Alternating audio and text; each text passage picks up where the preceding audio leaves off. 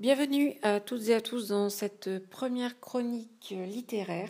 Je vais vous présenter un livre qui est sorti il y a quelques semaines seulement. Alors c'est assez rare pour moi de me jeter comme ça sur une, une dernière sortie, mais là j'étais vraiment trop intriguée. Il s'agit de The Testaments de Margaret Atwood. Alors Margaret Atwood, c'est une autrice que j'adore. J'avais adoré La Servante écarlate, donc qui est le premier tome de cette série euh, qui tourne autour du monde de, Gilead, que vous devez connaître soit à travers le roman The Handmaid's Tale ou La Servante écarlate, sorti en 87, soit à travers la, série qui est encore en cours de production. J'ai adoré également Le Tueur aveugle, euh, la série Mad Adam, qui est vraiment, vraiment très bonne, le roman Captive, qui a aussi été euh, adapté en, série télévisée. Margaret Atwood, c'est une autrice canadienne qui est née il y a à peu près 80 ans. Donc c'est une femme qui a vraiment parcouru le siècle et euh, ses différentes évolutions. Alors, The Testaments, c'est donc la suite de The Handmaid's Tale. On est à peu près 15 années après la fin du premier roman. On est toujours dans l'univers de Gilead qui euh, ne semble pas vraiment avoir changé depuis le premier roman. Donc pour ceux qui ne connaissent pas du tout euh, cet univers, on est dans une sorte de théocratie, hein, une dictature très très liée à la religion, une religion plutôt euh, chrétienne, d'inspiration chrétienne, où euh, les femmes sont particulièrement opprimées. Elles ne peuvent pas lire, elles ne peuvent pas écrire, et elles sont divisées en quatre catégories. On a les, les épouses, qui sont les femmes les plus valorisées socialement, qui sont les maîtresses de maison. On a les Martha qui sont des domestiques qui servent à la cuisine et à toutes les tâches ménagères. Et on a les servantes qui sont là pour eh euh, assurer la reproduction, assurer euh, euh, de pouvoir encore faire des enfants dans un monde où la fécondité, la fertilité est mise à mal. Et enfin, on a un quatrième type de femme qui est plutôt mis de côté dans le premier ouvrage et qui là prend une place vraiment importante, c'est les tantes. Alors les tantes, c'est, euh, on va dire, les femmes qui sont le plus proches des hommes.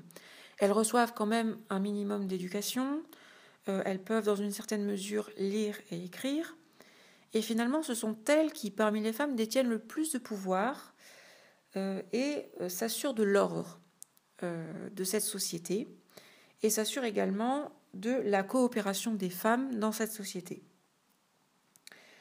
Euh, notamment, euh, l'un des personnages qui est très important dans ce roman, et aussi dans le roman précédent et dans la série, c'est Tante Lydia, qu'on va euh, suivre, qui sera l'un des trois points de vue qui seront mis en avant dans, dans cet ouvrage. Donc, Tante Lydia, c'est une femme vieillissante, c'est une femme qui a beaucoup d'influence dans le monde de Gilead, sur les commandants, donc sur les, les hommes, sur les maris. Et on va suivre également deux autres euh, jeunes filles, une à l'intérieur de Gilead, l'autre à l'extérieur de, Gilead. Je vous laisserai découvrir tout ça si vous souhaitez euh, lire le livre, je ne veux pas non plus euh, vous spoiler. Et on va suivre ces trois points de vue.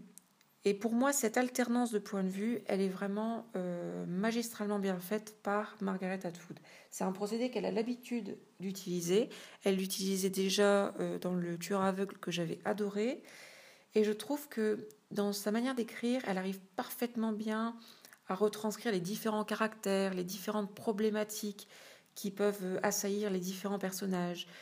Et ce qui m'a vraiment marqué, c'est que entre ces deux jeunes filles qu'on va suivre, même si ces deux jeunes filles d'âge à peu près comparable, on a vraiment une différence de maturité très très forte qui se ressent à travers l'écriture, qui se ressent à travers la façon de parler et même de penser. Et ça, Margaret Atwood arrive parfaitement bien à distinguer les trois points de vue. Et euh, c'est une grande réussite, euh, je trouve, de ce roman. Une autre réussite, c'est l'humour. Margaret Atwood, c'est une autrice qui est très très drôle, avec un humour très sarcastique, très piquant, euh, très cynique, qui en fait appuie encore plus son propos, puisque en essayant de, voilà, de dénoncer la condition de la femme, les risques encourus par, par les femmes dans des sociétés à tendance dictatoriale, le fait d'y intégrer de l'humour et de la légèreté, ça rend son propos encore plus crédible, encore plus humain, et on a vraiment... Euh, voilà, c'est un roman qui fait du bien, qui, qui redonne de l'espoir tout en dénonçant des choses importantes. Par contre, une chose que j'ai moins aimée dans ce roman, c'est sa fin, que j'ai trouvé un petit peu trop tirée par les cheveux, un petit peu trop simple. Euh, et je trouve que le livre euh, tombe un peu dans les travers, dans les mêmes travers que la série. Parce que pour moi, la série, elle a ce gros défaut de mettre De Fred trop au centre des choses, trop au centre de l'intrigue. Alors que dans le premier livre, on était vraiment face à un personnage, le personnage de De Fred, qui était très humain et donc très attachant. Parce que c'était quelqu'un qui était. elle avait peur. Elle était sous l'emprise complète de ce nouveau système. Euh, elle était, euh, elle faisait pas toujours les bons choix, elle prenait pas toujours les bonnes décisions. C'était quelqu'un qui se mettait pas forcément en avant. Et même si elle a de l'importance parce qu'elle a justement euh, laissé un témoignage, c'était un personnage qui finalement était assez anonyme. La série a vraiment donné à De Fred ce pouvoir de personnage principal, cette carrure d'héroïne qu'elle n'avait pas dans le bouquin, et euh, ce, ce, nouveau roman, The Testaments, suit la chronologie et la logique de la série. C'est-à-dire que les deux œuvres, la série et ce nouveau roman, ne s'annulent pas, ne se contredisent pas. Et euh, Margaret Atwood, elle a continué à donner à De Fred et à tout son témoignage cette importance capitale. Euh, elle a continué à donner à, ce personnage une, place centrale dans le récit.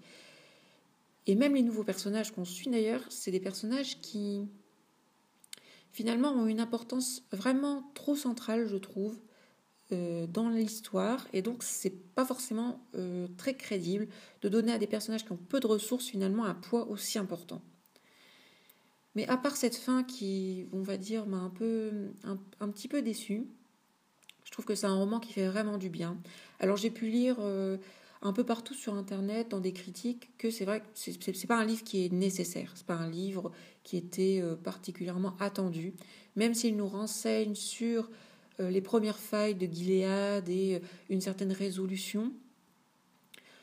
C'est vrai que c'est un roman voilà qui, qui n'est pas nécessaire, mais ça reste un roman qui fait du bien, ça reste un roman qui, comme je l'ai dit, traite de sujets lourds et importants actuellement, avec légèreté, avec humour et avec beaucoup, beaucoup d'espoir. C'est pour ça que je vous le, recommande chaudement. Euh, vous pouvez le lire en VO, parce que franchement, la VO est très très simple euh, à aborder. Euh, les phrases et la grammaire sont vraiment, sont vraiment simples. La manière de s'exprimer est également très très fluide. Margaret Atwood a une écriture très très lisible. Donc je vous le recommande. J'espère que vous avez apprécié cette première chronique et je vous dis à très bientôt.